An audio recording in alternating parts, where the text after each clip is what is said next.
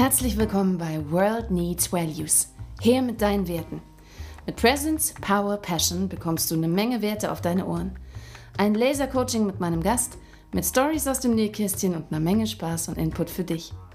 Ich bin Philippine, genannt Philly. Manche haben mich erlebt, gesehen, gehört als Schauspielerin, Sprecherin, als Märchentante, Sängerin, Autorin, als Mama, Lehrerin oder als Coach. Ich lade dich ein, mit mir in die Welt der Werte abzutauchen, meinem Gast zu lauschen und mit uns ein Liedchen zu trällern. Meine Werte für mich, für dich und die Welt sind Ehrlichkeit, Liebe, Humor, Leidenschaft, Authentizität, Hingabe, Integrität und Freude. Zu Gast bei mir sind Menschen mit Herz und Sinn für die Welt. Und dazu brauche ich dich. Egal ob Dichter oder Denker, rational oder emotional, ob Elektriker oder Tänzerin, ob aus Afrika oder Schweden, ob aus dem Osten oder dem Westen, ob Karrierist oder Sozialarbeiterin. Hauptsache, du willst der Welt etwas schenken.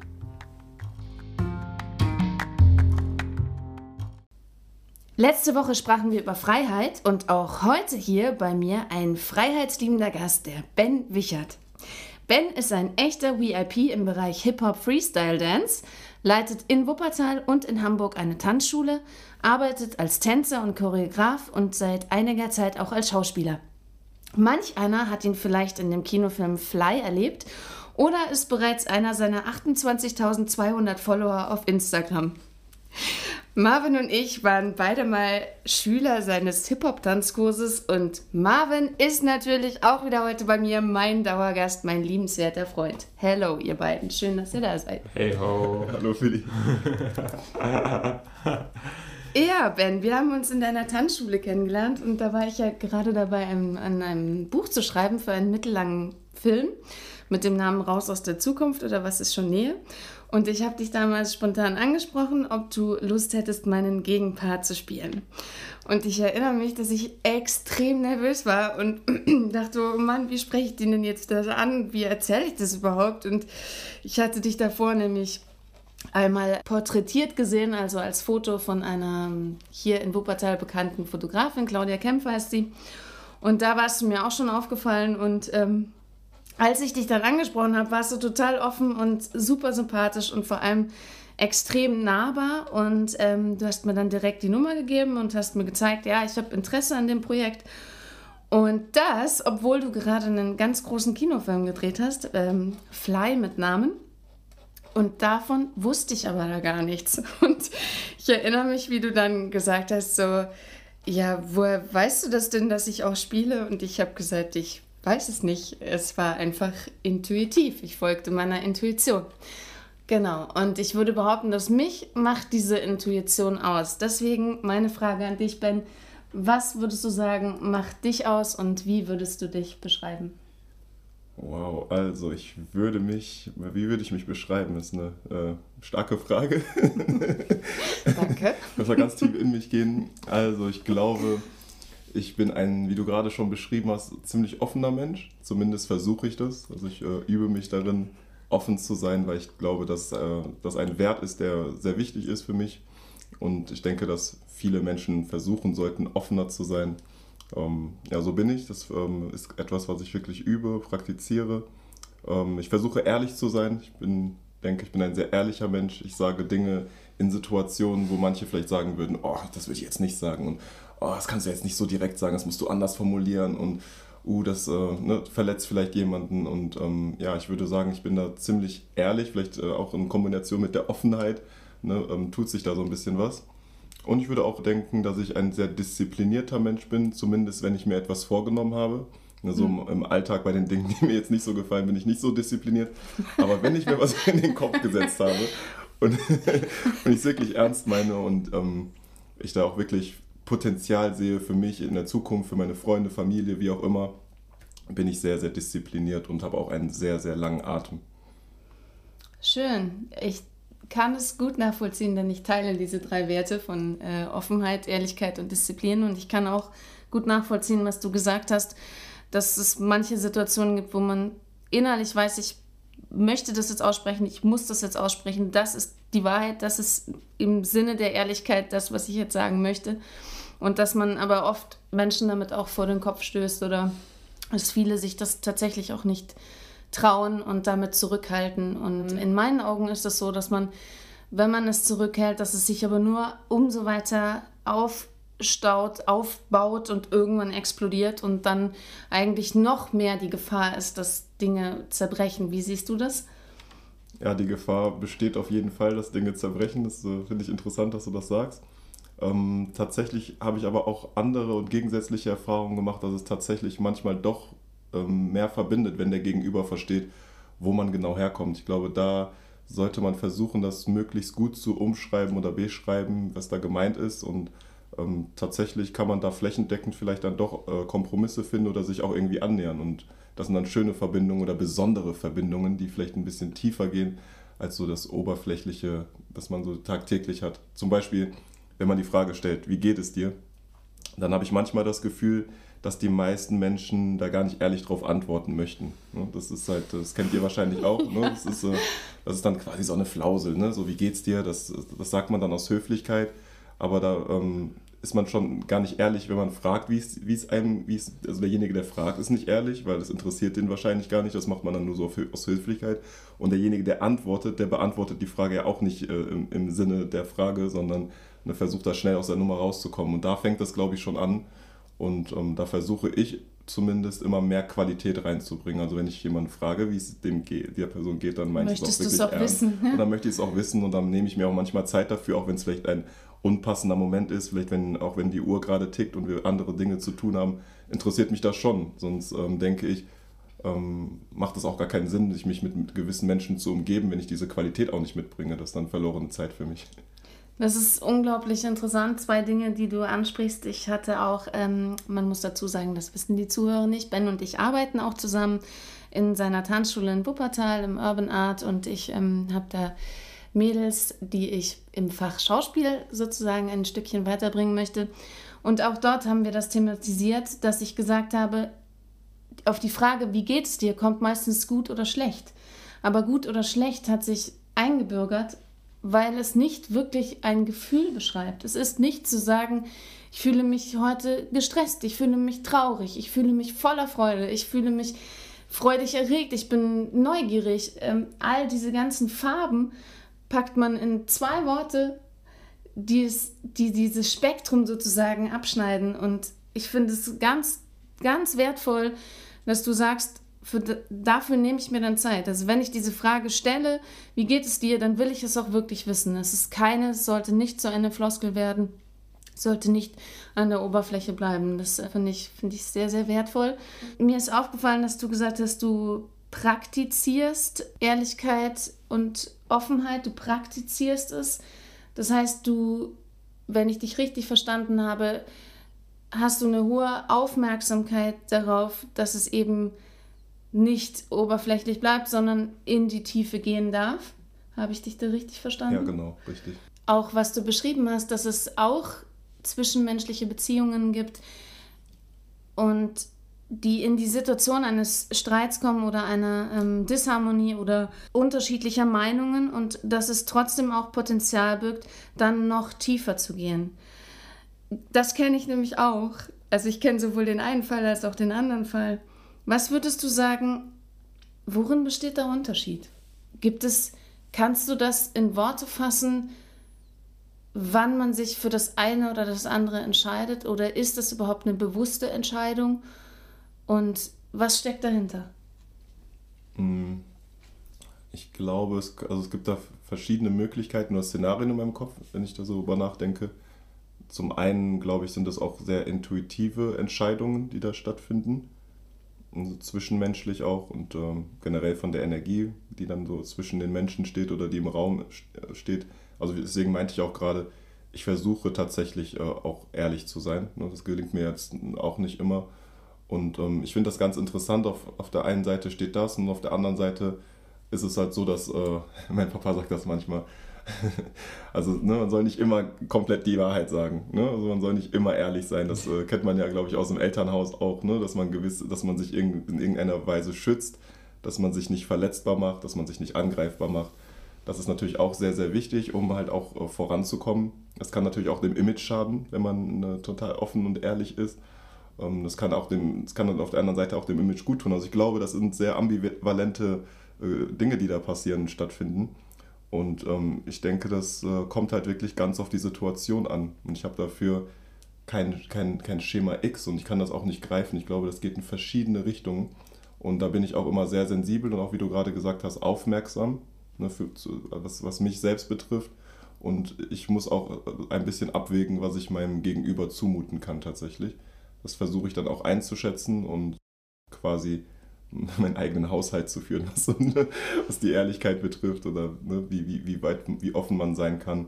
Und mit einigen Menschen merkt man dann auch schnell im Praktischen, das geht dann halt ziemlich schnell und ziemlich weit und mit anderen dann wiederum nicht. Und das respektiere ich dann auch und ähm, ähm, ja, reduziere das dann halt und bin dann halt mit denen vielleicht auf einem nicht so tiefen Level, sondern mehr auf der, auf der Oberfläche.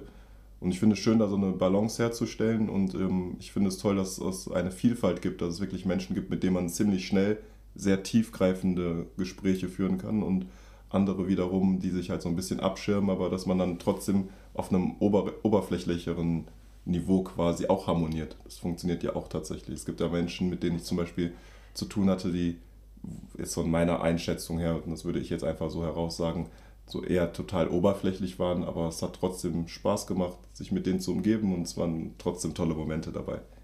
Genau. Ich finde, das ist eine schöne Balance dazwischen. Ja, das, das klingt äh, sehr schön.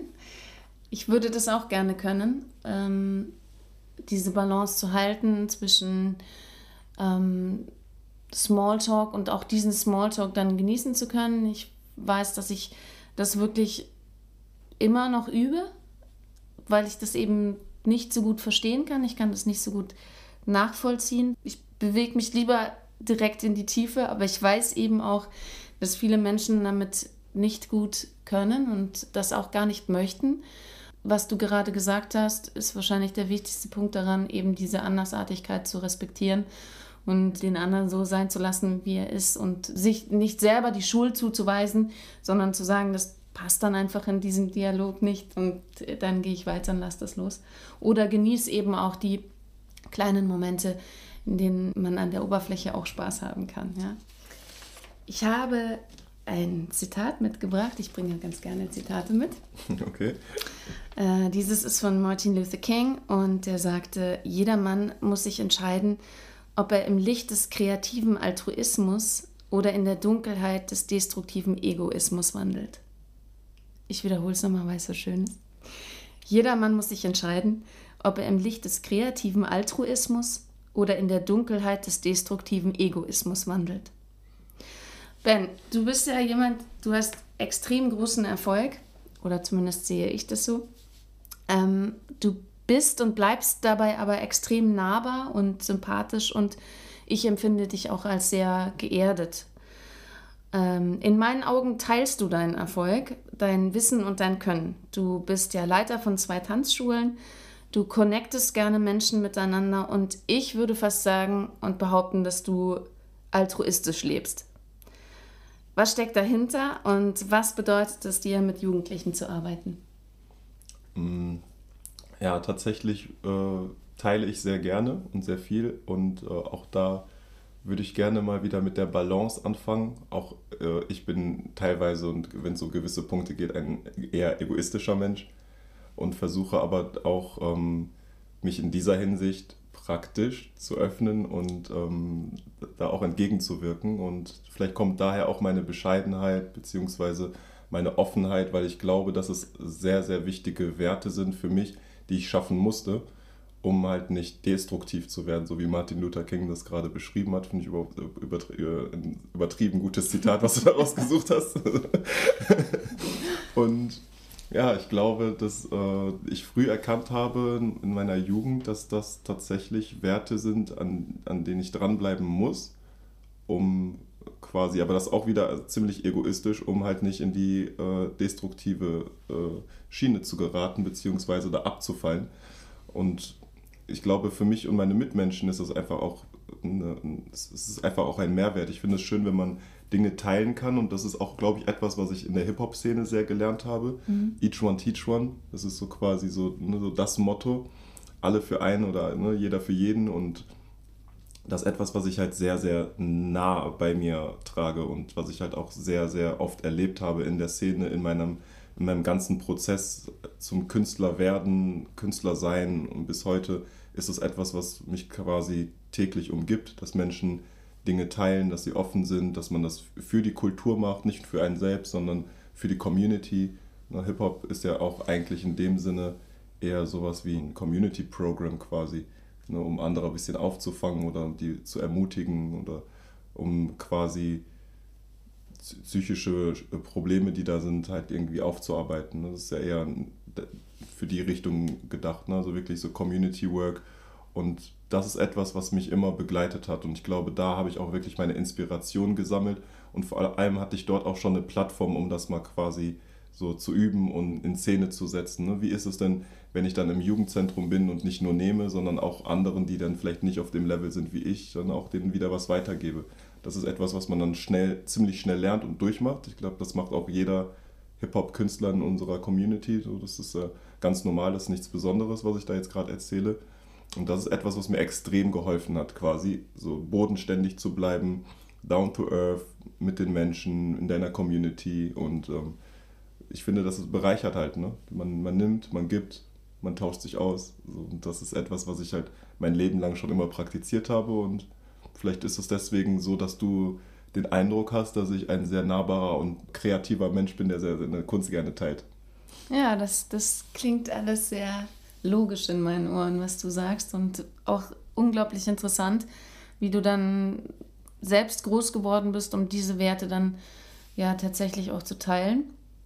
Und ich finde, wenn ich dich richtig verstanden habe, ist auch extrem wertvoll, dass du sagst, in der Kunst liegt sozusagen die Magie dessen, dass man Kinder und Jugendlichen davon bewahrt, auf den falschen Weg sich zu begeben oder präventiv zu arbeiten, also von psychologischen Krankheiten oder dagegen zu wirken oder denen eben auch eine Plattform zu geben, sich diesbezüglich auszudrücken. Und nehmen wir mal an, das Elternhaus ist nicht so gut für das Kind, dass es da einen Ausgleich schaffen kann. Das finde ich auch sehr wertvoll. Habe ich dich da richtig verstanden, hast du das genau. so meintest? Sogar ergänzend dazu könnte man, ich habe noch ein paar Beispiele, äh, Anekdoten aus meinem Leben. Es ist so, zum Beispiel so, dass ich am Anfang gar nicht äh, wirklich, dass mir gar nicht bewusst war, was das für Werte sind oder was das dann mit Menschen macht. Und äh, irgendwann nach Jahren kamen dann Künstler auf mich zu, ehemalige Schüler, die dann mal an einem Workshop teilgenommen haben oder an einer Workshop-Reihe oder mal öfter, die dann zu mir sagten, boah Ben, du hast echt ein, ein Stück weit auch mein Leben ein bisschen mit verändert. Und dann habe ich gefragt, okay, wie kommst du darauf? Ne, was habe ich denn gemacht? Und, sagten sie halt, ja, du hast den und den bestimmten Satz in einem Workshop gesagt und seitdem bin ich total motiviert und bin voll am Ball geblieben und davor war ich halt in dieser Hinsicht halt nicht so motiviert. Ich war auch ein bisschen depressiv und habe dann äh, hatte, hatte keinen Ausweg gefunden, aber nachdem ich bei dir war, habe ich dann halt wirklich gemerkt, so, okay, ich muss da am Ball bleiben, es hat mich motiviert und ich habe mein Leben quasi künstlerisch in die, die Richtung ausgearbeitet und jetzt arbeite ich am Theater und leite dies und das und mache dies und jenes und das ist halt etwas, was mir dann sehr oft passiert ist tatsächlich, in unterschiedlichsten Formen quasi, dass Menschen da wieder auf mich zugekommen sind, dass der Bogen sich quasi wieder, also dass der Kreis sich geschlossen hat und das war für mich sehr, sehr, sehr, sehr erstaunlich und ich hätte damit niemals gerechnet. Und daraufhin habe ich dann quasi versucht, noch mehr zu teilen, mich noch mehr dieser Sache hinzugeben, weil ich auch wirklich praktische Beispiele hatte und gemerkt habe, okay, das sind die Ergebnisse, die daraus resultieren. Ich glaube, das ist eine gute Sache. Ja, Law of Attraction, also positive Vibes ausgesendet, positive zurück und das geht dann weiter. Das ist sehr schön, ja. Genau. Ich möchte noch mal ganz kurz auf das Zitat zurückkommen. Du hattest nämlich auch das Wort Egoismus im Mund. Und bei dir klang das aber jetzt gar nicht so destruktiv wie in diesem Zitat, sondern du hast gesagt, du nutzt Egoismus. Das fand ich sehr spannend. Da würde ich gerne nochmal nachfragen, wie du das genau meintest. Ja, es ist, ähm, ich, ich, bin mir bei dem Wort e-, Egoismus, also das ist äh, auch ein sehr, sehr tiefgreifendes Thema. Und ich philosophiere da auch immer wieder mal mit Menschen, mit denen man darüber philosophieren kann oder die das möchten. Und ja, es ist echt, es ist schwierig. Ich glaube, auf der einen Seite kann sich so niemand wirklich komplett davon freimachen, würde ich mal vermuten. Vielleicht liege ich damit falsch, aber das würde ich mal tippen. Besonders mir fällt es schwer, ausschließlich keine egoistischen Gedanken zu hegen. Das ist extrem schwierig, finde ich. Und auf der anderen Seite ist es aber auch so, dass wenn ich teilen möchte und wenn ich meinen Mitmenschen etwas mitgeben möchte, ich äh, quasi für mich eine Grundlage schaffen muss, um das überhaupt tun zu können.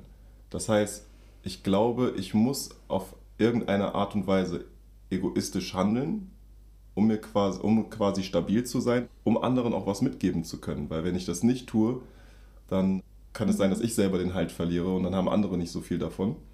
Und ich glaube, das ist ein schwieriges Thema, womit man sich auseinandersetzen kann. ja, ich ja, mache das gerne. Das ich mache das auch gerne und ich kenne noch jemanden, der das gerne macht, das ist der Marvin. Marvin, mhm. wir haben uns ja auch mhm. darüber schon unterhalten, mhm. vor gar nicht allzu langer Zeit. Wie stehst du zu Egoismus? Ja, ich finde, das ist super wichtig. Aber dieser Begriff, der ist super negativ konnotiert, denke ich. Also das ist schon etwas, wovor man oft Angst hat. Also mhm. das ist etwas, womit man verteufelt wird. Mhm. Ich finde, wenn man sich die Zeit nimmt, sich kennenzulernen, dann merkt man, dass man eigentlich gar kein Ego ist. Man ist umringt von Leuten, Leute berühren einen, man berührt andere Menschen. Und sich selbst wahrzunehmen ist genauso wichtig wie die anderen. Und sich als Teil von dem Großen und Ganzen zu sehen und nicht nur als das Ego, sondern dass das Ego ein Teil, ne? das ist der Punkt, von dem man aus auf alles schaut. Und das ist total in Ordnung, dass es existiert, solange es so irgendwie passt und harmoniert. Und das würde ich sagen, ist das Wort Harmonie.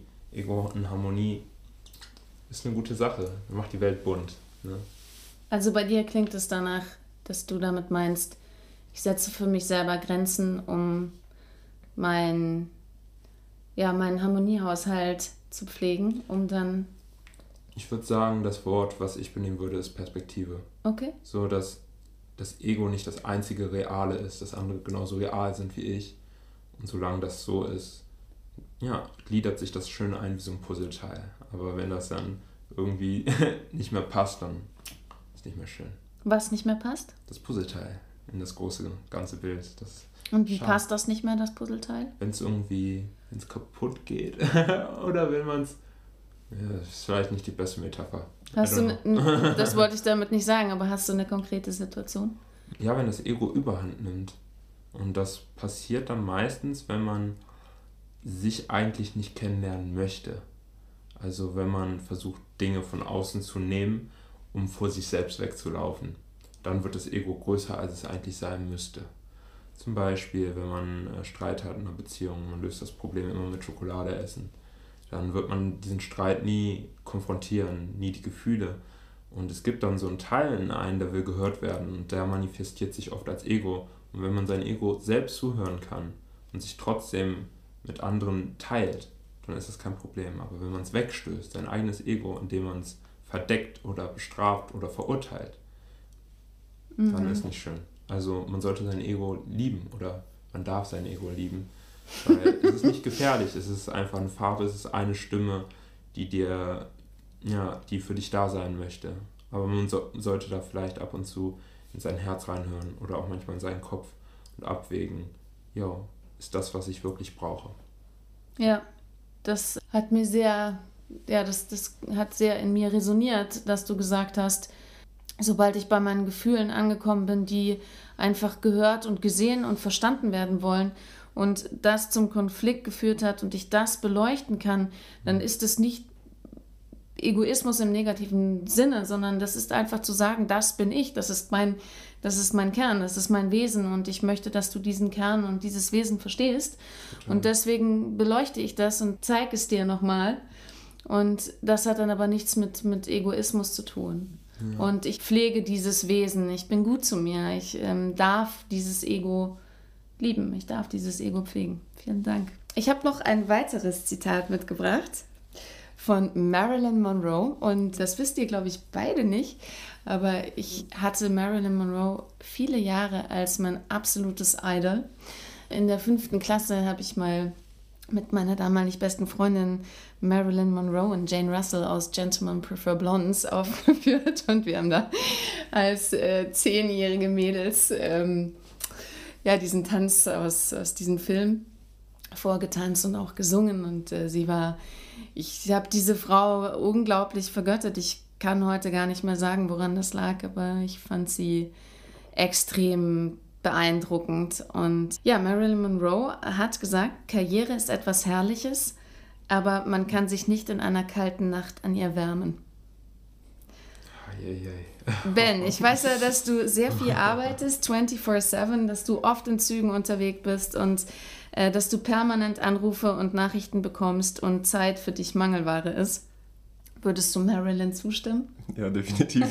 das war sehr dramatisch ausgedrückt, aber du hast jetzt äh, auf den Punkt getroffen. Das ist tatsächlich so, ja. Ich würde sagen, Erfolg ist natürlich was Schönes. Die Frage ist halt, wie sehr kann man das teilen und wie sehr sind andere Menschen, die man lieb hat, auch mit involviert. Und ich kann mir vorstellen, also ich würde mich jetzt nicht als mega, mega erfolgreichen Menschen betiteln. Ich denke, ich habe einige Dinge gemacht. Ich würde mich jetzt zum Beispiel nicht mit Marilyn Monroe vergleichen, deswegen versuche ich das gerade aus meiner Perspektive wiederzugeben. Nur damit ihr es wisst, ich, es gab eine Zeit, in der ich extrem viel äh, unterwegs war. Jetzt gerade bin ich, aktuell bin ich gerade in Wuppertal und bin mehr mit der Tanzschule, so haben wir uns auch getroffen in meinem, ich klammer das mal aus, in Anführungszeichen früheren Leben, wären wir uns wahrscheinlich nicht über den Weg gelaufen, weil ich tatsächlich nur im Flieger saß und mm. durch die Weltgeschichte getigert ja. bin. Und da war ich dann am Stück, wenn man das aufs Jahr hochrechnet, vielleicht drei Monate in meiner Wohnung. und den Rest der Zeit war ich dann im Ausland. Und in dieser Zeit gingen dann so sieben bis acht Jahre, ne, wo ich dann wirklich von Land zu Land gereist bin, verschiedene Workshop-Formate, Jury-Formate, Shows und etc. halt äh, durchgeführt habe, was eine total spannende Zeit war. Aber wie Marilyn Monroe gerade beschreibt, waren das alles Momente, die ich halt tatsächlich nicht mit meinen Liebsten und Ängsten teilen konnte. Also ich habe sehr viel hier vor Ort verpasst. Ähm, man bekommt nicht mehr so viel mit, was dann äh, zu Hause in der Familie passiert und abgeht. Man muss wirklich extrem viel Energie aufwenden, um quasi den Anschluss nicht zu verlieren, quasi ne, zu den Menschen, die man liebt, die Verbindung, die man hat, das Zuhause. Wenn, dann, wenn man dann noch eine eigene Familie hat, äh, ist es, glaube ich, noch schwieriger, das alles unter einen Hut zu bringen. Und ich kann mir dann schon vorstellen, dass man auf der einen Seite dann quasi, ähm, ich versuche mich jetzt mal in Marilyn Monroe zu versetzen, dann äh, vor Hunderttausenden von Leuten spielt, nach einer äh, langen Konzertnacht dann irgendwann in einem Hotel steht und ähm, sich so, so ein bisschen reflektiert und die Tour schon zwei Wochen oder ich sag mal, ich mache mal ein bisschen extremer, drei Monate geht und man halt schon drei Geburtstage verpasst hat, die, man, die einem eigentlich wichtig sind und halt nicht so wirklich den, den Kontakt zu nach Hause hat. Man weiß nicht wirklich, was passiert da gerade in meinen eigenen vier Wänden. Ne? Man ist dann so ein bisschen isoliert und ich glaube, das kann schon sehr traurig sein. Es gab viele Momente, wo, ähm, wo ich gerne mit meinen Freunden zusammen gewesen wäre oder wo ich denen das einfach gezeigt hätte. Ne, ich war dann in Shibuya in Japan und habe da die dollsten Sachen erlebt, aber da war, ich, da war halt nur ich. Da war, da war ich nicht mit meinen mhm. Freunden, nicht mit meiner Familie. Ich kann es denen halt nur erzählen. Und wenn ich da wieder zurückgekommen bin und ihnen das erzählt habe, ist es natürlich sehr schwierig, sich da in so eine Lage hineinzuversetzen. Ne? Das war schön, dass du dort warst in Shibuya, Ben, aber ich war halt nicht mit dir und ich kann das, ich kann halt, ich kann den halt Videos zeigen, ich kann den Fotos zeigen, aber es gibt halt nichts als äh, die eigene Erfahrung. Ne? Das steht, das steht halt über, über allem und ähm, nichts Vergleichbares als die eigene Erfahrung. Das steht halt über allem und das ist halt natürlich so ein Stück weit schade und da kann man sich sehr einsam fühlen tatsächlich, wenn man das nicht teilen kann. Also würdest du sagen, dass eine gute Beziehung darauf basiert, dass man Erfahrungen teilt und zusammen durchlebt? Also das Erleben, das gemeinsame Erleben ist wirklich sehr, sehr wichtig. Ähm, das, ob das jetzt in der Unterhaltung ist, also das, ne, dass man die, die, digitalen Medien, die wir haben, helfen ein Stück weit. Man kann FaceTime, man kann WhatsAppen. Die ersten Male, als ich in China zum Beispiel war, war das zum Beispiel nicht so einfach. Da wusste ich zum Beispiel nicht, wie ich den Kontakt nach Hause aufrechterhalte, weil äh, China tatsächlich das Internet so ein bisschen abgeriegelt hat. Da gibt es kein Facebook, da gibt es kein Instagram. WhatsApp funktionierte auch nicht so gut. Und erst nach drei, vier Jahren meiner Anwesenheit habe ich dann gemerkt, okay, es gibt dann so ein paar Tricks und Feinheiten, die man dann machen kann, um dann besseren Kontakt nach Hause aufrechtzuerhalten. Ne, zum Beispiel äh, äh VPN, verschlüsselte Proxy, die man dann nutzen kann, um dann quasi eine bessere äh, Konnektivität zu erzeugen und solche Geschichten. Und das war dann halt, nachdem ich das dann herausgefunden habe, doch eine Erleichterung und viel einfacher dann den Kontakt nach Hause zu, äh, zu halten. Aber das sind halt, das ist äh, wahnsinnig schwierig, finde ich, da ähm, quasi nicht äh, sich selbst so ein bisschen zu isolieren und aus seinem eigenen Leben rauszuziehen, was man, also in Anführungszeichen sein Leben, was man dann mit der Familie und mit den Freunden hat. Und deine Familie wohnt in der Nähe von Wuppertal, also im, im Umkreis. Und hältst du oft Kontakt oder was, was bedeutet für dich oft Kontakt haben und den Anschluss nicht verlieren? Was, wie schaffst du das? Ähm, ich würde das mal so beschreiben, dass man informiert ist. Im Familienkreise finden ja viele Dinge statt, aber dass man einfach informiert ist, dass man so das Grundlegende weiß, ne, was, was, was abgeht, was passiert. Es gibt äh, viele Veranstaltungen, Termine, Aktionen und Gespräche, die halt stattfinden im Familienkreis und darüber informiert zu sein, das mit, so, mit, mit auch unterstützen zu können tatsächlich, wenn mal was ansteht, das ist halt sehr, sehr wichtig und da so, so eine Grundbasis, das war das Wort, was mir gerade nicht eingefallen ist, so eine Grundbasis, so ein Grundlevel irgendwie zu halten und zu haben, das ist für mich sehr, sehr wichtig und da würde ich sagen, okay, das ist der Kontakt, den ich gerne aufrechterhalten möchte. Da gibt es halt natürlich von Mensch zu Mensch unterschiedliche Qualitäten. Jeder handhabt das so ein bisschen anders. Manche sagen, oh nee, mit Familie kann ich nicht so gut. Und dafür können die, äh, für mich, für mich sind Familie und Freunde aber auch so auf der, fast der gleichen Treppe mhm. quasi. Dann gehen die einen mehr in Richtung, ja, ich möchte aber mehr mit meinen Freunden, ist ja auch egal. Aber ne, für mich ist es so, dass man wirklich dieses Grundlevel halt halten kann, dass man informiert ist, dass man weiß, was abgeht, dass man in den Planungen, dass man ein, mit einbezogen ist. Das ist ja auch etwas, was der Mensch braucht, ne, dass man wirklich auch mit einbezogen wird, dass man auch gebraucht wird. Also ich möchte von meinen Freunden auch gebraucht werden. Ich möchte nicht nur... Ähm, ich möchte nicht mhm. nur da mhm. stattfinden als Ben, der, der, der Tänzer oder Künstler, mhm. der so total erfolgreich ist. Ne? Man möchte den Menschen ja auch was mitgeben, man möchte für die da sein. Und das ist dann extrem schwierig, wenn man so erfolgreich ist wie Marilyn Monroe, um da mal drauf zurückzukommen, und dann vielleicht die ganze Zeit tourt und nur mit Stars umgeben ist und Termine wahrnehmen muss. Das ist nicht so einfach. Wie gelingt dir das, mit einbezogen zu werden? Gibt es dazu Skills, die du nutzt? Kann man das wirklich bewusst steuern? Ich frage das deswegen, weil ich das unglaublich interessant finde, was du sagst. Und weil ich auch diesen Podcast mache, um von anderen lernen zu können und das tatsächlich raus zu transportieren, weil ich das wirklich wertvoll finde. Kannst du darauf eine Antwort finden? Ich glaube, das ist unglaublich wichtig, dass man den Kontakt hält, dass man wirklich sich Zeit nimmt. Anders geht es halt einfach nicht, dass man sich wirklich für die Personen, die so wichtig sind, dass man sich Zeit nimmt, dass man den Kontakt aufrechterhält, dass man nicht scheut vor der Kommunikation. Und vor allem glaube ich, ist es auch wichtig, dass man die Menschen, die einem wichtig sind, dass man die auch so ein Stück weit mit ins eigene Leben mit einbezieht. Meine Eltern zum Beispiel, die haben gewisse Dinge zu Anfang ähm, meiner künstlerischen Reise, Karriere, wie auch immer, haben nicht so wirklich nachvollziehen können. Und da gab es halt auch schon Konfliktpotenzial teilweise. Und ich habe mich dann gewundert, woran das liegt, aber das hörte dann irgendwann auf, nachdem die tatsächlich auch mit einbezogen wurden.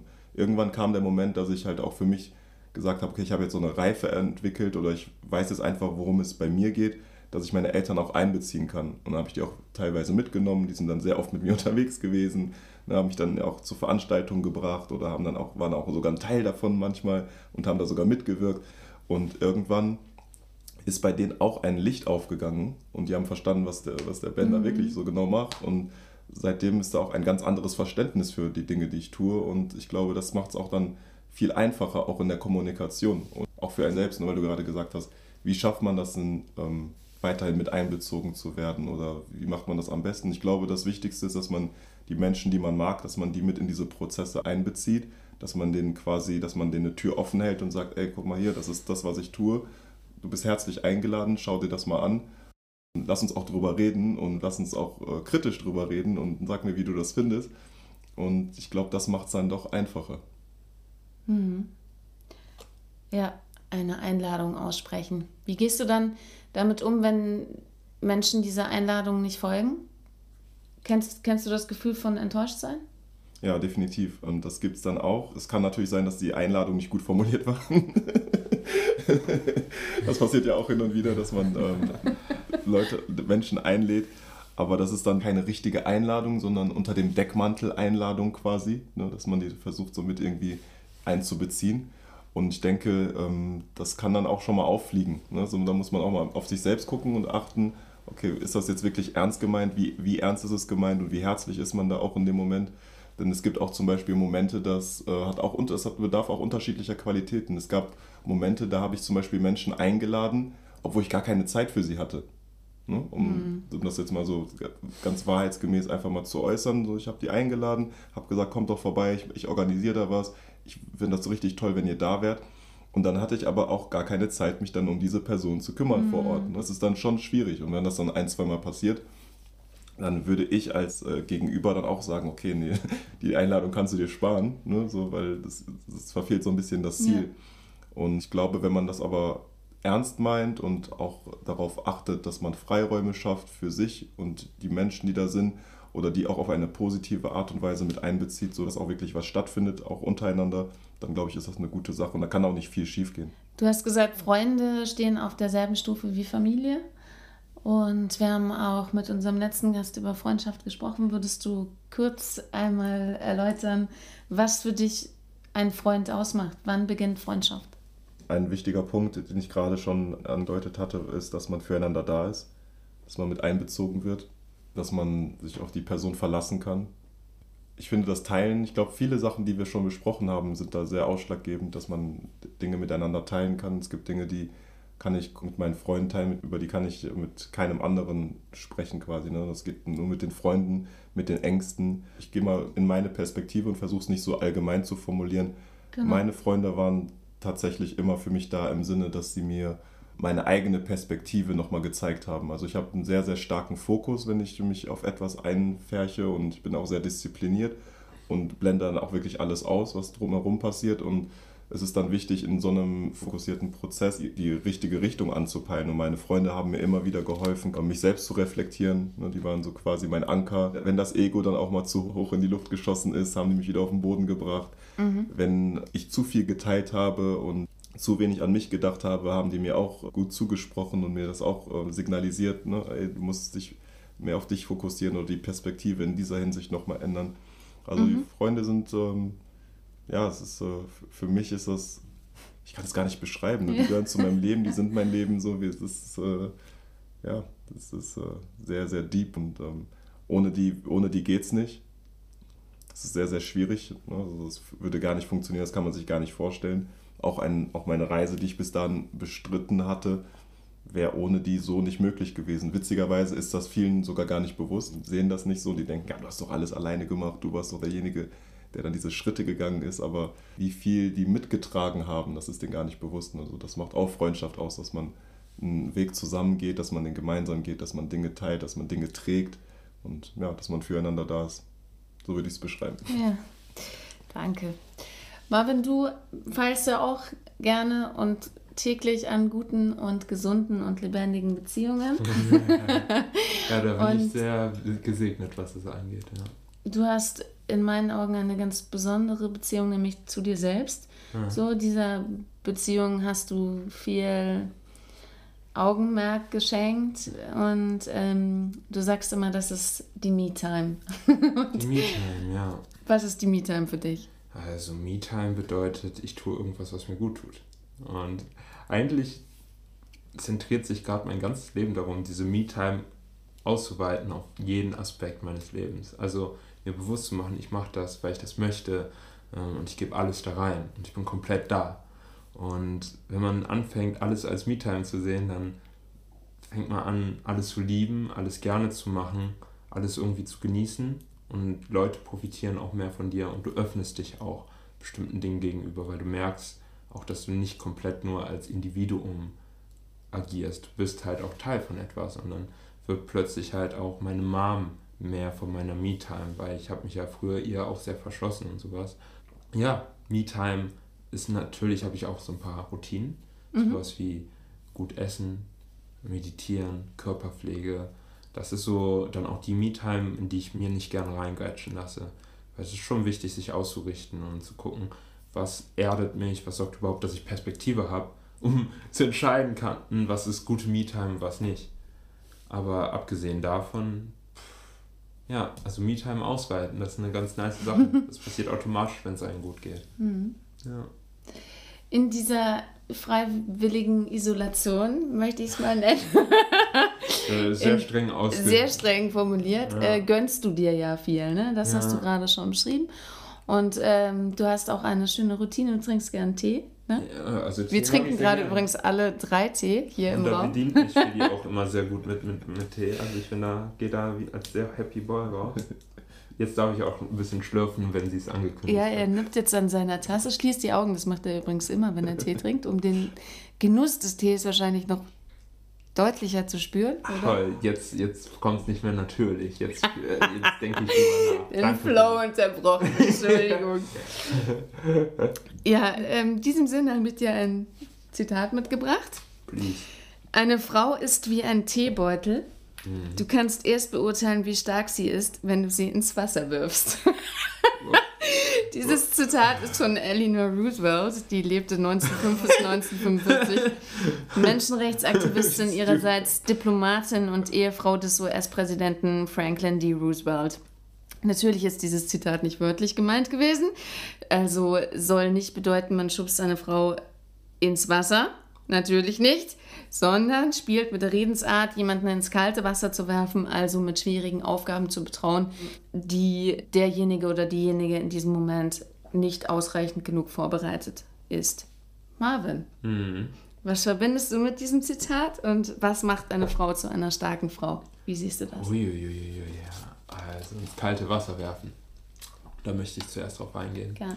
Also ich finde, wenn man das Leben lebt und Leben ist für mich, ja, man geht dahin, wo es einen hinzieht. Man sagt Ja zu Dingen, wo man das Gefühl hat, das Herz will einen da haben oder möchte dahin.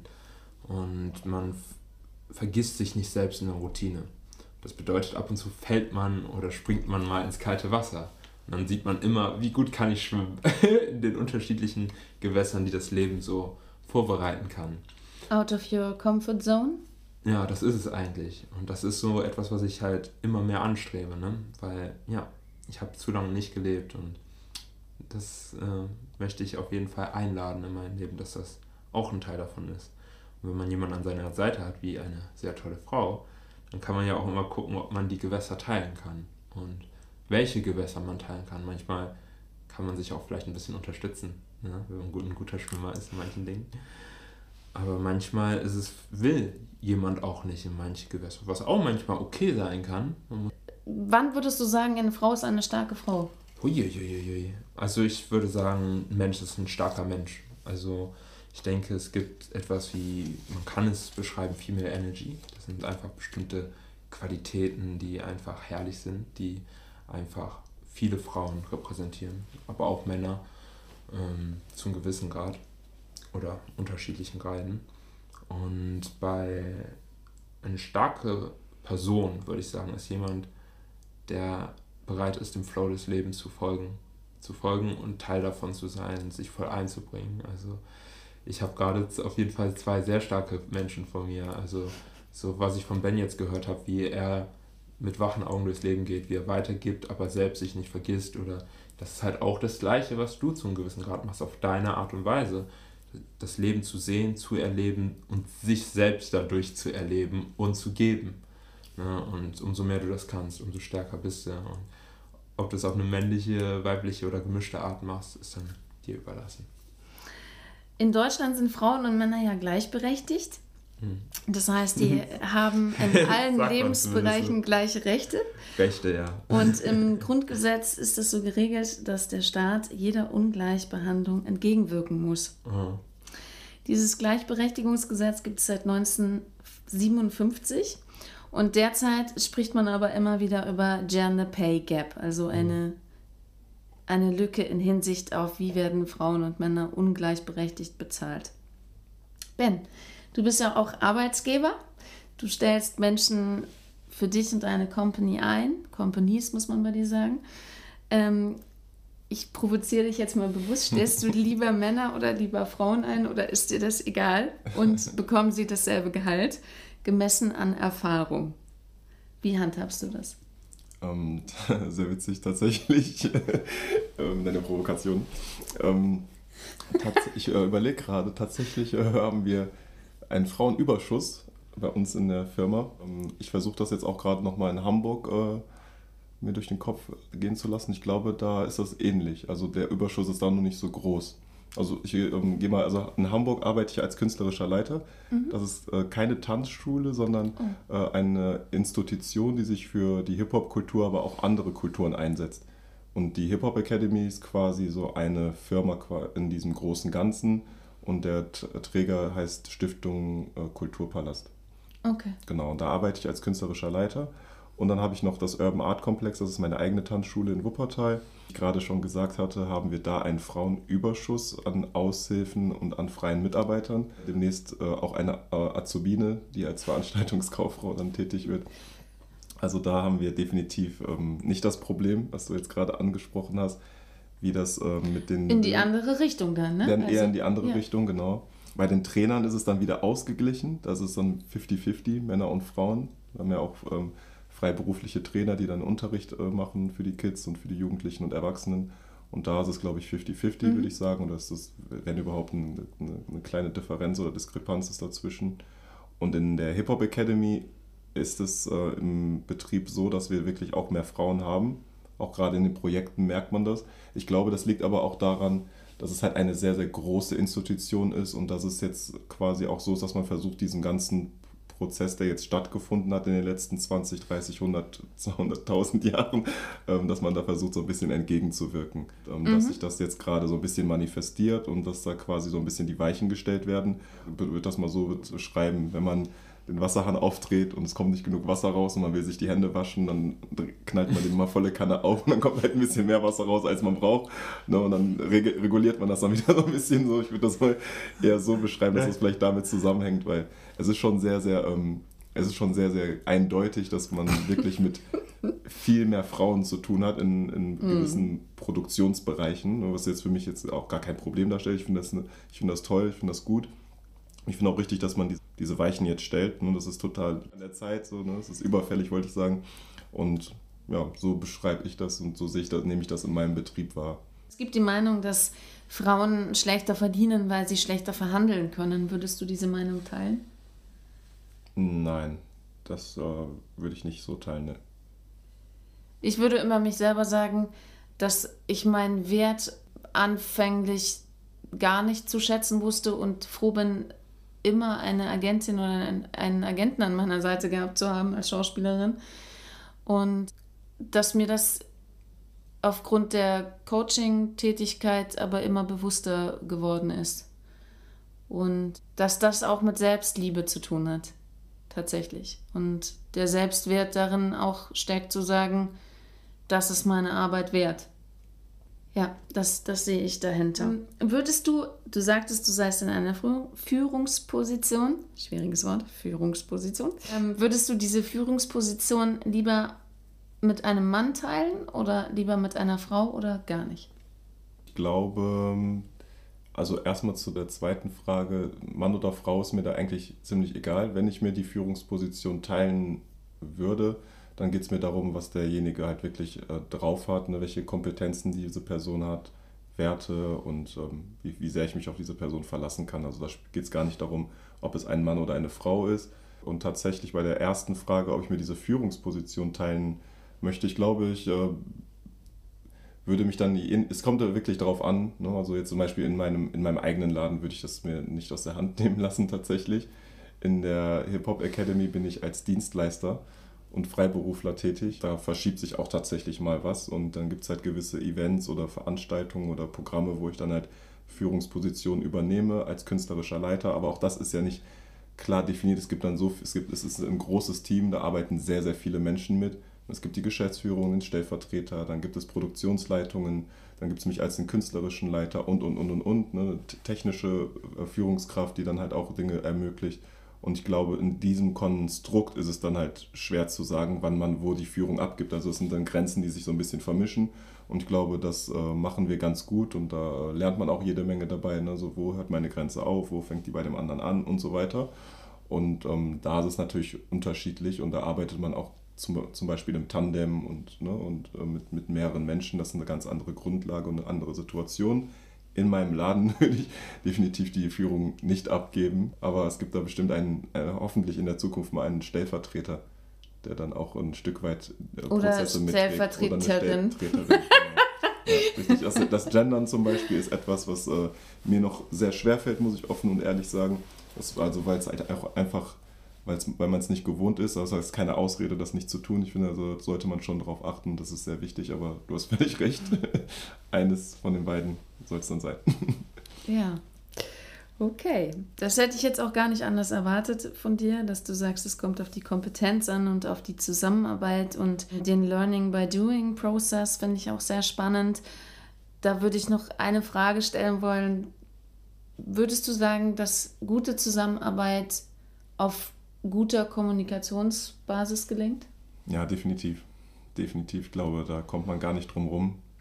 Es ist eine, gut, eine gute Kommunikation, eine gute Vorbereitung die Durchführung, also all diese Punkte sind sehr, sehr, sehr wichtig, glaube ich, um da Erfolge zu erzielen.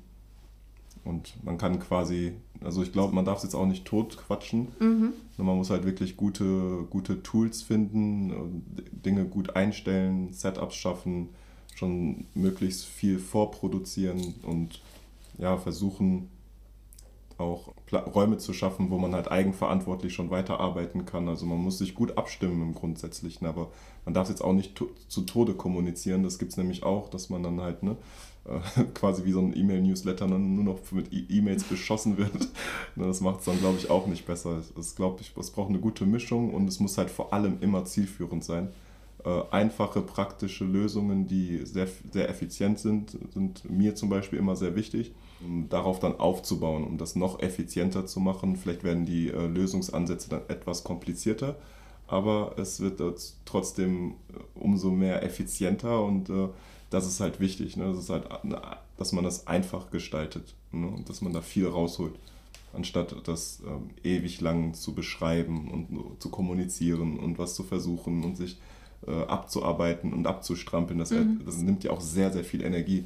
Also ich versuche da immer den Energiehaushalt bei uns in der Firma zu reduzieren, quasi, um auf der anderen Seite gegenüberzustellen, was holen wir denn da raus und mit dem Minimum das Maximum rauszuholen, ist, glaube ich, eine gute Herangehensweise. Und das kann man dann auch natürlich auch ändern. Ne? Da kann man natürlich nochmal mehr Energie reingeben, aber da weiß man auch, wofür man diese Energie reingibt. Ne, ich bin da kein Freund von, ganz viel Energie reinzugeben und ganz viel zu kommunizieren und total viel zu planen, um dann am Ende zu merken, ah, da ist dann doch nur 20% bei rausgekommen bei der Marge. Das ist nicht zielführend, finde ich. Ja, ich möchte ja keine Menschen verbrennen, sondern die sollen ja auch Spaß dabei haben, das langfristig und nachhaltig auch vor allem zu machen. Und ich glaube, das Wort nachhaltig ist in der Hinsicht ganz wichtig. Das klingt nach einer guten Metaperspektive, die du da einnehmen kannst, also in einer gewissen Distanz. Ich sehe von oben auf das Ganze, um es nochmal neu zu ordnen. Ja, da hast du, glaube ich, sehr viele Skills. Von, da würde ich mir ganz gerne noch eine Scheibe von abschneiden. Ja, Ben, ähm, wir reden die ganze Zeit schon darüber, ohne es zu benennen. Auch das ist mal ganz schön für diesen Podcast. Wir sprechen über die Werte Gerechtigkeit und Freiheit. Du hast mir gesagt, das sind zwei deiner wichtigsten Werte. Und im Juni 1963 hat John F. Kennedy gesagt, nach 100 Jahren 100 Jahre nach dem Ende der Sklaverei durch Abraham Lincoln herrscht noch keine Gerechtigkeit zwischen Schwarzen und Weißen. Diese Nation wird niemals frei sein, solange ihre Bürger nicht frei, und damit meinte er, von wirtschaftlicher und sozialer Unterdrückung sind.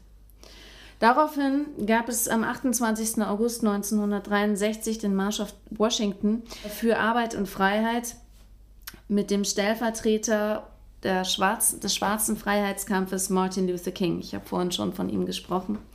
Und er hielt vor mehr als 250.000 Menschen die berühmte Rede, die seine eine seiner besten Freundinnen, Mahalia Jackson, eine Sängerin, angeleitete oder angestiftet hat im positiven Sinne, die neben der Bühne saß und sagte, Martin, erinnere dich an, deine, an deinen Traum. You have a dream. Und er sagte, I have a dream. Jeder kennt diese Rede und was sie bedeutet oder was sie ihm bedeutete, war wohl, dass alle Menschen gleich geschaffen sind und als diese erkannt werden sollen dass man Menschen nicht nach ihrer Hautfarbe, sondern nach ihrem Charakter beurteilt. Er strebte eine friedliche Protestbewegung an, die gegen Rassentrennung vorging. Wenn ich das höre, kann ich das, finde ich das nach wie vor fast unglaublich, dass seitdem erst 60 Jahre vergangen sind. So, dass es sind es 60? Habe ich mich verrechnet? Aber es sind 60 Jahre, glaube ich, ne? Rechnen ja, kann ich nicht so Daumen, gut. Ja. Es ist auf jeden Fall eine sehr kurze Zeit. Ich, wie gesagt, ich kann es immer nicht glauben. Und nach wie vor spricht Mann, und damit meine ich natürlich Frau und Mann und Gesellschaft, über Rassismus müssen wir tatsächlich immer noch darüber diskutieren, sprechen, das auch in unserem Bewusstsein tragen, dass es Rassismus leider noch gibt. Äh, ihr beide werdet jetzt durchs Mikrofon nicht gesehen. Ich beschreibe euch mal kurz. Ihr habt beide dunkle Hautfarbe, ihr seid beide schwarz, du ein bisschen schwärzer als der Marvin. Das ähm, stimmt. Wir haben halt fast das ganze Spektrum da. Na gut, vielleicht nächstes Mal noch ein paar mehr Gäste für die Übergänge. schon noch ein bisschen grob von zu dir auf mich und von mir auf Ben, aber im Sommer gleicht sich das vielleicht etwas an. Mal gucken. Ein sehr diverser, ja, ein sehr diverser, äh, ja, eine sehr diverse Session. Ja, ja. Was, was soll das denn jetzt heißen? nein, nein, das, äh, ich habe mich versprochen, deswegen. nein, du hast dich weg. Jetzt bin ich verunsichert. Was wolltest du nee, nee, ich wollte wollt gar nicht sagen. Ich habe mich echt nur versprochen. Alles klar. Flow, Flow verloren. ja, total. Tanz irgendwas, Ben. Mach was Cooles. Keiner kann dich sehen. Oh, Scheiße.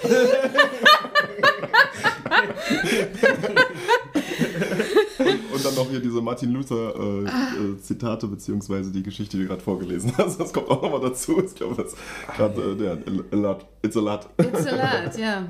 Das ist aber echt powerful. Also. Und ich wollte euch genau deswegen fragen, weil ich, äh, auch mich seht ihr ja nicht durchs Mikrofon, ich habe eben weiße Haut und blonde Haare und blaue Augen und ähm, bin Deutsch, habe eine doppelte Staatsbürgerschaft, bin deutsch-österreichisch, habe eine Familie, die hat ihren Hintergrund in Kroatien und in, äh, in Tschechei und es äh, gibt auch welche in den USA und diese Stammbäume sind ja sehr, sehr interessant. Deswegen würde ich mich höchstwahrscheinlich auch, ich komme aus einer Künstlerfamilie und ich bin es gewohnt, mit Menschen verschiedenster Herkunft groß zu werden und egal welches Alter und so deswegen würde ich mich selbst tatsächlich auch nie wirklich als Deutsch, obwohl ich ja diesen Pass habe, bezeichnen. Und trotzdem stelle ich die Frage, weil ich es unglaublich wichtig finde, es gibt bestimmt auch Dinge, die ich rassistisch äußere, ohne es zu wollen. Oder die ich, wo es so einen Alltagsrassismus gibt, den ich nicht kenne. Wollt ihr dazu was sagen? Ja, also ich, äh, ich war überrascht, dass das jetzt noch am Ende kam, also das Thema. ich gedacht, wir sind jetzt gleich fertig, aber dann kommt das jetzt nochmal als, als, als, als äh, zu, zu die letzte Runde, so das Finale, das große Finale. Es ist ein schwieriges Thema. Also ähm, Rassismus an sich ist ein sehr, sehr schwieriges Thema für mich, weil ich damit sehr viel zu tun habe persönlich. Und ich glaube, da kann man sehr, sehr lange drüber reden. Vielleicht kann man nächstes Mal eine eigene Session machen, nur über dieses Thema und dann nochmal mit verschiedenen Menschen drüber reden. Das ist äh, auf jeden Fall. Gerne, wenn du Gäste für uns hast, die du hier siehst, mhm. lade sie gerne ein und wir Definitiv. erweitern sehr gerne unsere Runde. Vielleicht auch Horst noch dazu holen. Der hat schon viele coole Sachen gemacht zum Thema. Wir reden jetzt gerade von Horst Wegener, das weiß man vielleicht. Genau, danke. Auch ein Freund, ja. Genau. Okay. Und ich glaube, es gibt ja sehr, sehr viele Bücher auch ne, zu, diesen, zu dem Thema, was du jetzt gerade angesprochen hast, dass du wahrscheinlich rassistische Äußerungen machst, ohne die zu merken, weil sich das einfach bei uns in unserer Gesellschaft, in unserer Kultur und in, unserem Leben halt so quasi etabliert hat. Nur dass man Dinge äußert, Dinge hat ein Weltbild hat und Dinge sieht und dann halt auch offen nach draußen kommuniziert und man denkt, das ist so schon richtig so. Ich mache mal ein Beispiel. Es gibt immer noch Menschen in Deutschland, die mit denen ich dann auch mal zu tun habe und spreche, die halt denken, dass das Wort Neger jetzt keine Beleidigung ist, wenn sie es jetzt irgendwie äußern. Und das sagen die nicht nur so, die meinen das auch wirklich ernst. Und ich unterhalte mich dann mit diesen Menschen und merke dann halt tatsächlich, dass in deren Leben halt gewisse Prozesse vielleicht noch nicht stattgefunden haben, dass sie sich vielleicht, dass sie doch nicht so aufmerksam sind und dass unsere Gesellschaft einfach auch noch nicht wirklich angekommen ist. Es gibt wieder die eine Seite, die sagt, ja, jetzt im Jahr 2022, das äh, ist überall angekommen, das kann ja gar nicht sein. Na, da kann man sich drüber streiten, aber de facto ist das ja noch so. Ne? Also wenn es Menschen gibt, die das jetzt so, so ne, die das kommunizieren und die dann mich, mich offen und ehrlich fragen, weil die mich auch nicht verletzen möchten ne? und fragen so, ey, ist das eigentlich schlimm, wenn ich das sage? Dann denke ich, ist das, sind wir vielleicht doch noch nicht so weit. Ne? Und da kann man halt drüber streiten. Ich glaube, äh, auch mal um von diesem Martin Luther äh, King. King wegzukommen. Ich wollte Ding sagen, aber King, super Martin Luther Ding wegzukommen. Mit dem Ding meine ich halt, ähm, dass es äh, jetzt tatsächlich nur explizit um die schwarze Bevölkerung geht finde ich, ist Rassismus einfach auch sehr, sehr interessant. Also es gibt ja nicht, also es gibt eine sehr spezielle Situation, die du da jetzt gerade aufgetan hast, die jetzt meine, meine, meine Hautfarbe betrifft. Aber ich, es gibt Rassismus in allen möglichen Farben und an allen möglichen Orten dieser Welt. Und auch ich, obwohl ich mich sehr früh mit diesem Thema auseinandersetzen musste, musste feststellen, dass ich auch ein Stück weit rassistisch bin und viel rassistischer bin, als ich mir das vorgestellt habe und als ich auch sein möchte. Und ähm, das ist mir tatsächlich bewusst geworden, als ich unterwegs war und durch die Welt gereist bin. Ich habe sehr viele verschiedene Kulturen kennengelernt und bin halt auch an Orte gereist, wo ich privat niemals hingereist wäre. Ne? Das habe ich wegen meinem Beruf gemacht, wegen meinem Job. Ne? Zum Beispiel irgendwie nach Kasachstan in äh, irgendwelche Dörfer oder so. Ne? Da wäre ich im Leben nicht drauf gekommen, dahin zu reisen. Oder in, irgendwie nach, China, nach China ne? in, in, den Norden zu reisen oder solche Geschichten. Ne? Oder, oder nach Korea hätte ich vielleicht noch gemacht, wenn ich mehr Geld verdienen würde, dass ich da mal einen Urlaub mir gönne oder so. Aber es waren halt sehr, sehr viele Orte dabei, wo ich halt im Leben nicht hingeflogen wäre. Und da habe ich halt über die Zeit dann auch gemerkt, das, was du gerade gesagt hattest, dass man halt in den Menschen schaut und den Charakter quasi annimmt und nicht auf die Hautfarbe achtet, beziehungsweise auf das Äußere. Das äh, war mir nicht bewusst, dass ich das auch nicht wirklich gut kann. Obwohl ich mich mein Leben lang darüber aufgeregt habe, dass andere Menschen Probleme haben mit meiner Hautfarbe oder dass es da Konfliktpotenzial gibt. Das hat mich mega geärgert, das hat mich mega frustriert, das hat mich deprimiert. Und ich bin aber in, in, in manchen Bereichen nicht besser als die Menschen, die ich verurteile. Und das hat mir dann doch sehr, sehr zu denken gegeben und mir nochmal gezeigt, wie schwierig dieses Thema Rassismus überhaupt ist. Mhm. Und dass ich das als, als, als Opfer quasi auch nicht hundertprozentig bewerten kann oder auch da nicht die richtige Perspektive oder immer die richtige Perspektive habe. Ne? Das ist halt wirklich ziemlich schwierig. Und ich glaube, da macht es vielleicht, also es ist sinnvoll, da noch tiefer reinzugehen, leider Gottes. Ne? Es ist, ist schon schwer genug, das so zu greifen mit all den Dingen und auch das, was du gerade vorgebracht hast, das ist sehr, sehr schwere Kost. Aber ich glaube, da muss man noch tiefer reingehen. Ich glaube, es geht dann wirklich bis hin in, zu, zu wissenschaftlichen Erkenntnissen, wie wir als Menschen gestrickt sind, wie unser Gehirn funktioniert. Also da muss man halt wirklich eine sehr, sehr, sehr lange Recherche machen, um da wirklich Ursachen zu finden, die das halt auslösen. Da bin ich halt auch, äh, ich versuche da so ein bisschen reinzukommen. Ne? Ich bin schon 33, ich bin immer noch nicht angekommen. Mhm. Es ist, äh, es ist äh, ein langes, langes, schwieriges Thema. Genau, und so sehe ich halt die Sachen. Also ich finde das ein Stück weit normal, wenn es mittlerweile, ne, das war nicht immer so. Ne, heute kann ich sagen, ich finde es normal, wenn du ein paar Punkte hervorbringst, wo man sagen könnte, ah, insgeheim tief im Kern ist das ja rassistisch und sie sollte das nicht sagen als Weißhäutige, vor allem nicht, wenn sie sich mit, einer, mit, äh, mit schwarzen Menschen umgibt und die hier einen Podcast einlädt, zum Podcast einlädt. Nein, aber ähm, auf der anderen Seite denke ich mir so, okay, irgendwo muss man ja anfangen und irgendwo ist das auch normal und auch ich habe auch keine weiße Weste. Gibt es jetzt etwas, wo du sagen würdest, das war rassistisch? Das habe ich rassistisch formuliert oder? Du jetzt? Ja. nee, also hatte ich nicht das okay. nicht den Eindruck. das wäre interessant gewesen, ich hätte es nicht bemerkt. nee, ich, ich, äh, würde ich jetzt nicht behaupten. Ähm, wir können das, wir können jetzt noch eine Analyse machen, nein, aber ich äh, würde das jetzt. Nein, lass uns gerne aus, dieses ausgehen. Thema tatsächlich nochmal, es ist zu wichtig, um das jetzt in der Kürze abzuhandeln. Ich möchte auch gar nicht, das ist mir auch sehr wichtig zu sagen, in diesem Podcast geht es bei Marvin und mir nicht darum, um richtig und falsch. Es geht um deine Werte, meine, seine und die unserer Gäste und um diese Werte eben weiter in die Welt hinaus transportieren zu können. Um darüber zu sprechen, was ist für dich wertvoll? Und, und darum geht es uns. Es geht nicht um das, um das Urteilen, obwohl ich tatsächlich Rassismus verurteile. Das muss ich auch mal klar sagen. Ja, lass uns gerne, wenn du Gäste als Gast mitbringen möchtest, das hatten wir hier auch schon in der äh, vorletzten Session. Da hat unsere Gästin ihre Freundin mitgebracht und wir hatten einen weiteren Gast. Also Ben, sei gerne dazu eingeladen, wieder eingeladen zu sein mit weiteren Gästen. Darüber freuen wir uns sehr. Marvin, hattest du solche Erfahrungen, die du im, also rassistische Bemerkungen oder Kennst du da etwas, was du nicht vergisst oder gehst du damit anders um? Ich habe manchmal das Gefühl, wir haben ja noch einen weiteren Freund, mhm. der mal zu uns gesagt hatte, er würde sich wünschen, dass man darüber gar nicht mehr nachdenkt. Ich erinnere mhm. mich gut. Wie gehst du damit um? Ich denke auch, das ist so eigentlich das Ziel, dass da ein respektvoller Umgang miteinander einfach natürlich kommt. Und ich sehe das wie alle Dinge. Also Ben hat ja gerade gesagt, man könnte richtig tief oder kann richtig tief in die Wissenschaft gucken, wo ist die Quelle. Und dann gucken, yo, wo, wieso passiert sowas überhaupt? Das ist ja irgendwie stupid, ne? Aber ich denke, man, es geht ja immer darum, Dinge zu verstehen, damit man sie leben kann. Wenn man es irgendwie leben kann, wie ein kleines Kind, ne? ein kleines Kind ist auch nicht rassistisch, guck durch, ey, du bist cool, ich mag dich, lass spielen. Ne?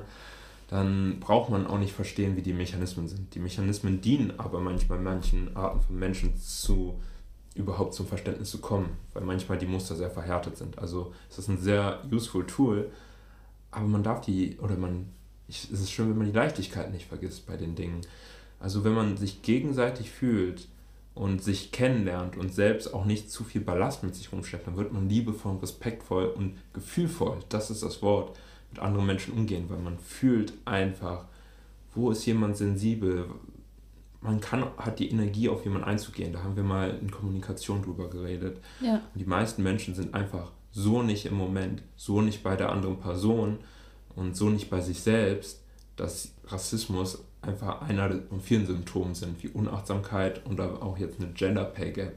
Also, wenn jeder weiß, ey, wie möchte ich behandelt werden und einfach sich die Zeit nimmt, kurz zu, nachzudenken und zu fühlen, wie geht es der anderen Person, was braucht sie, dann würde man einfach sagen, yo, ich zahle dir das Gleiche. Du bist ein Mensch wie ich, ist egal, ob du Mann oder Frau bist, ich gucke auf deine Kompetenz, whatever, ne, schwarz oder weiß, dann fällt das ja alles weg. Aber, wie gesagt, es sind sehr viele verhärtete Muster in der Gesellschaft und dann oft ein Anfang, diese Muster überhaupt zu sehen, damit Leute vielleicht auch merken, dass es da ein bisschen was zu entdecken gibt. Äh, zwei Dinge möchte ich dazu noch loswerden. Zum einen hast du gerade in mir ein, ein, äh, eine Erinnerung wachgerufen, als Kasimir, mein Sohn, noch ganz klein war. Da war der ähm, anderthalb. Da äh, war ich angewiesen auf viele Babysitter. Da habe ich in Coburg, war ich fest angestellt am Theater und musste jeden Abend weg.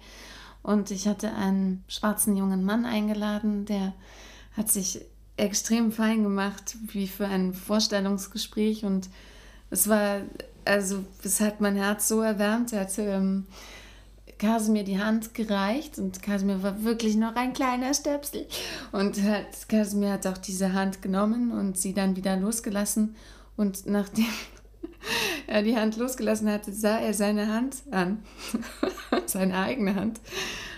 Und er hat das natürlich nicht kommentiert, er hat dazu keine Worte gebraucht, aber er fragte sich, glaube ich, wirklich, was hm. diese dunkle Hautfarbe mit seiner weißen Hautfarbe gemacht hat und ob sie etwas gemacht hat. Und das war, ja, ab, das war ein Kind, das ist die, die totale Purheit, so, das, da steckt überhaupt nichts Böswilliges dahinter und trotzdem, wenn ich mir jetzt vorstelle, das käme bei Erwachsenen vor, das ist übel, ja? So. Total übel. ich, ich habe da auch eine Story, die ist ähnlich. Das ist auch wieder pures Herz, aber lustige Gedanke. Also meine Oma, die ist so liebevoll. Ne? Ja, die, die Omi Fischer. Wir grüßen sie an dieser Stelle. ja, die kommt vielleicht auch irgendwann mal vorbei. Ja, die laden wir auch gerne mal ein. Gerne. Und die, ja, hat die Fili auch schon kennengelernt und äh, super sweete, so eine Bilderbuch-Oma auch zum gewissen Grad, aber auch sehr starke Frau, sehr, die, äh, also ist unglaublich, also sie hat den Krieg noch mitgekriegt, hat zwei Töchter sehr liebevoll hochgezogen, obwohl da viele, viel passiert ist in unserer Familie und alles. Ja, es ist echt unglaublich. Und natürlich genießt sie es auch sehr, dass jetzt zumindest ein paar ruhigere Zeiten waren oder sind noch im Verhältnis. Toi, toi, toi. Toi, toi, toi. Und sie hat mich immer gemästet, also liebevoll, wie Omis das halt manchmal machen. Die füttern einen schon sehr gerne, weil. Machen Sie es weiter. Machen Sie es besonders jetzt. Solange Sie noch können. Wir brauchen den Winterspeck. ja, und ja, ey, all das, ne? Also liebevolle Omi. Und die hat mich dann immer, wenn ich bei ihr war, hat die mir die Zehennägel geschnitten und hat mir meine Füße gewaschen. Als er klein geduscht. Ja, also schon ein bisschen her. und äh, da war ich noch kleiner als sie. sie ist ungefähr 1,58. Und ähm, sie hat mir dann immer ganz doll meine Knie gewaschen und meine Ellbogen, weil die halt dunkler sind, weil ich halt äh, mischhäutig bin. Ne? Und dann dachte sie, die sind ja immer so dreckig. das war nur meine Pigmentierung. Ja, also an den Ellbogen. Dann war ich, glaube ich, als Kind auch irgendwann mal ganz wund oder so. Ich kann meinen Enkel doch nicht so dreckig lassen, der arme Junge. Und ja, meine Knie sind auf jeden Fall über die Jahre, ich gucke nochmal nach, die sind heller geworden. Also vielleicht hat es funktioniert, was meine Oma gemacht hat. Aber ja, das ist halt dieses, es ist halt irgendwie anders. Ne? Also anders im Sinne von sehr oberflächlich. Die Haut, ich bin weiß, also wie zwei Farben halt. Ich bin weiß, das ist braun. Warum ist das so? Und Gut, deine Oma war da ja schon älter, also noch jünger, aber sie ist trotzdem älter gewesen als du. Sie ist eine erwachsene Frau. Ja. Und äh, das, ist, das ist ja dann schon nochmal eine andere, ein anderer Punkt. Das Irgendwie von Wissen, glaube ich, der da. Ja, das ist schon ne? was anderes. und trotzdem hat sie dich ja mit Liebe behandelt und du liebst sie sehr. Hm. Und ähm, ja, das, das war das, das eine Bild, was jetzt weit, sich weiterentwickelte. Das ist eine sehr interessante Geschichte, Find die du da auch. mit uns teilst und aus dem Nähkästchen plauderst. Ich kann noch was reinwerfen, wenn ich äh, darf. Gerne. Also zum Thema Erfahrungen mit ja, Dingen, die irgendwie nicht verstanden werden. Es ist echt so, mh, mm, dass so viele Leute aus der Generation meiner Oma keine Berührung hatten mit jemals jemandem, der nicht deutsch ist oder europäisch. Das ist auch echt einfach ein nicht vorhandener Lernprozess ist. Also da ist schon krass, wie unschuldig so manchmal auch sehr unsensible Dinge vielleicht sein können, weil einfach, wenn man Dinge nicht erlebt, dann lernt man sie nicht. Und manchmal sollte man einfach erleben, wie gleich andere sind. Hm. hm. Das ist schön. Das hast du schön gesagt. Ja, kurz und effizient, genauso wie, äh, wie Ben, Bens Firmenplanung. Die Firmenplanung. Ja. ja. Ja, ich, mir fiel dazu vor noch ein, dass eine, auch meiner besten Freundin, du kennst die auch, mhm. sagte, dass es bei mir ein anderer Rassismus vorherrsche, dass ich eben so eine Affinität zu Dunkelhäutigen oder Schwarzen ja. oder Mischhaut oder hätte, so. Das fand ich auch, also sie hat selber einen schwarzen Freund und äh, sie ist Latina, so könnte man vielleicht am ehesten sagen. So würde sie, glaube ich, auch über sich selbst sagen. Das fand ich auch komisch zu hören, weil ich darüber nicht so. Ich meine, es ist vielleicht im Vergleich zu anderen schon so, aber ich würde das nicht ausschließlich betrachten. Also ich fand dieser, dieser Rassismus sozusagen, das umzukehren, diesen Gedanken fand ich extrem befremdlich. So, weil ich dadurch darüber natürlich nachdachte, ob das wirklich so ist und ob das dann. Ich, ich, ich gebe das offen zu, ich finde diese Hautfarbe unglaublich schön. Ich finde sie auch schöner als weiße Haut.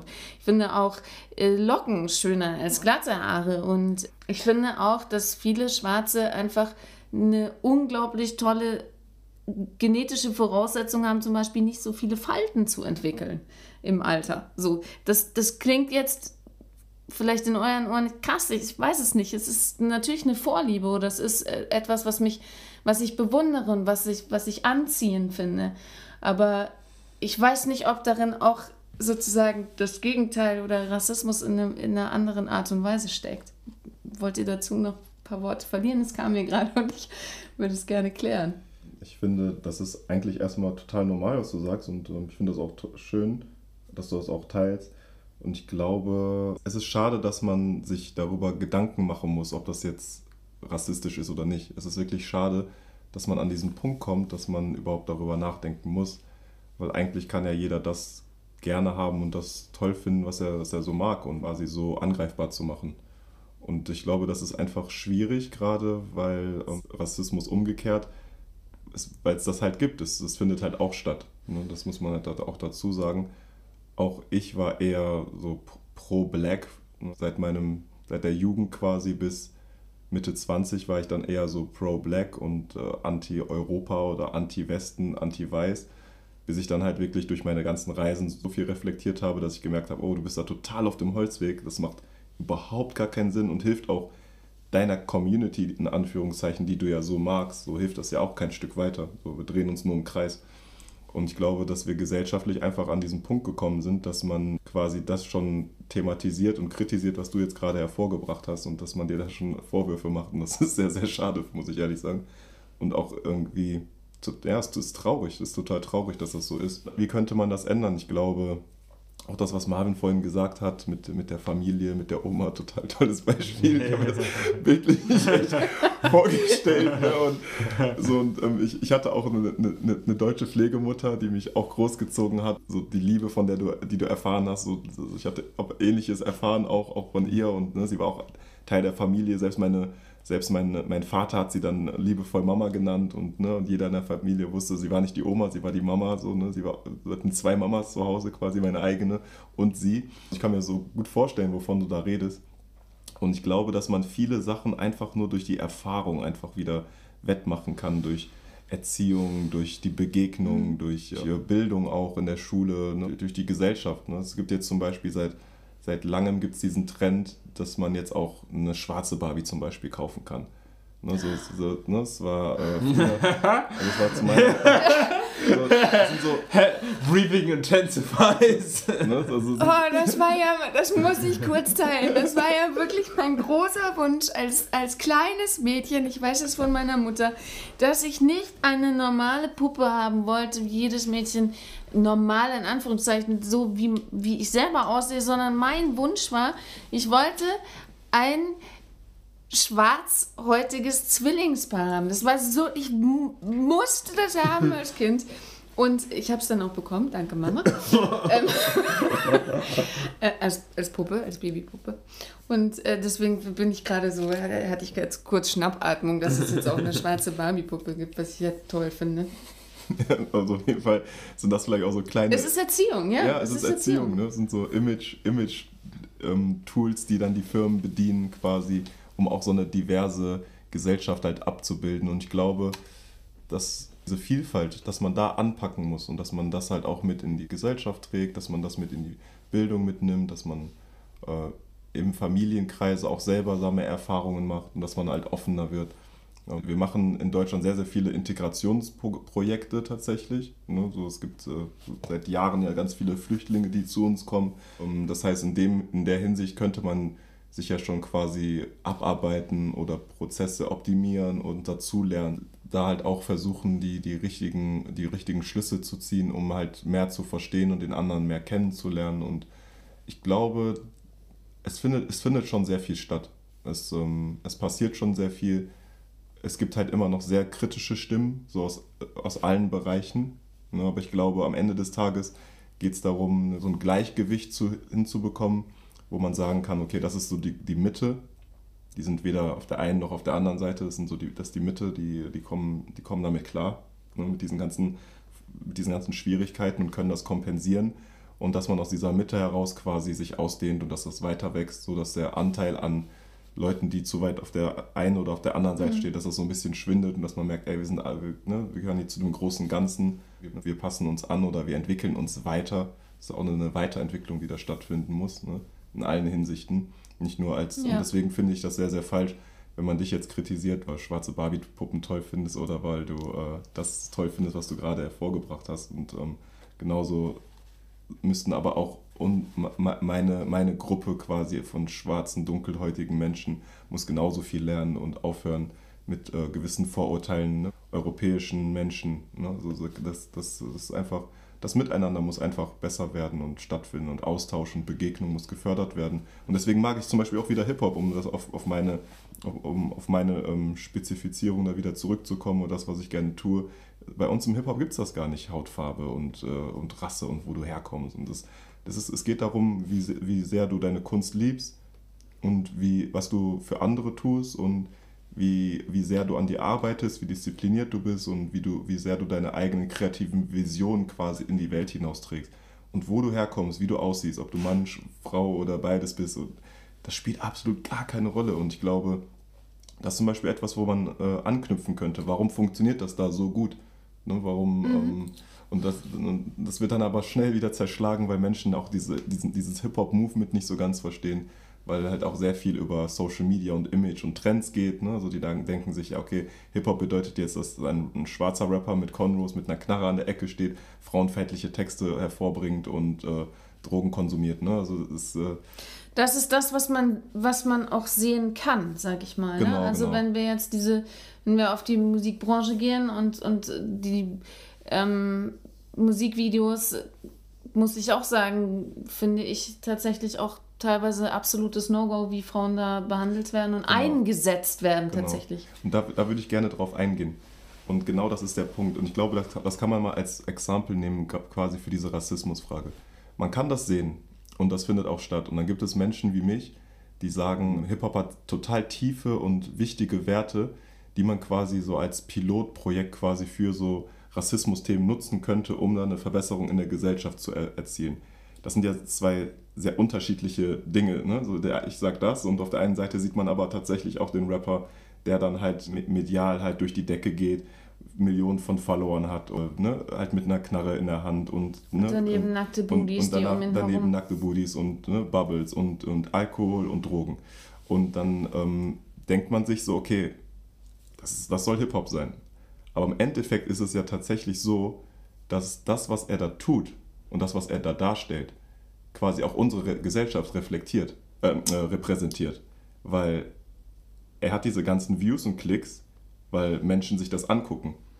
Und das zeigt ja auch tatsächlich oft im Umkehrschluss, ne, so wie unsere Gesellschaft ist. Also eigentlich ist ja nicht er das Problem, sondern die Menschen, die sich das angucken und die das kommentieren und die das liken. Weil jeder, jeder, es ist ja, es ist ja so. Da würde ich jetzt gerne zu dem Thema Horst einladen, Mhm. meinen Freund Horst Wegener. Ähm, seines Zeichens Rapper und äh, Filmemacher. Und ähm, vielleicht können wir diese äh, wirklich nochmal zusammen einen Podcast machen, wo wir, wo jeder nochmal zwei weitere Gäste einladen kann, bis das Wohnzimmer hier voll ist. Ähm, und wir dann darüber sprechen, weil er hat äh, einen sehr schönen Kurzfilm rausgebracht, in dem ich auch mitspielen durfte und äh, sozusagen die böse Weiße gespielt habe. Bewusst äh, auch für ihn tatsächlich auch und für alle anderen. Da ging es eben darum, dass das, was man sieht, sät. Also das heißt, du generierst mit dem, was du produzierst, Erwartungshaltung und das streut. Das heißt, das wäre genau die konträre Meinung zu dem, was du gerade gesagt hast, wenn ich dich richtig verstanden habe. Aber ja, lasst uns das doch nochmal zu einem anderen Termin. Ich glaube, es ist einfach zu wichtig, als dass wir das jetzt hier abkürzen können. Man kann das nicht abkürzen und ich will es auch nicht abkürzen, aber an dieser Stelle glaube ich, frage ich den Ben jetzt nach seinem Liedwunsch, weil wir schließen unseren Podcast immer mit einem Liedwunsch. Ähm, du weißt, wir dürfen den jetzt nicht hier mit einbauen, aber wir würden gerne deine Empfehlung hören und wir drei können den zusammen hier anhören und da sind wir gespannt, was du uns jetzt empfiehlst. Der Artist heißt Dazo Fax und der Song heißt Real Hip Hop. Gut, da sind wir gespannt.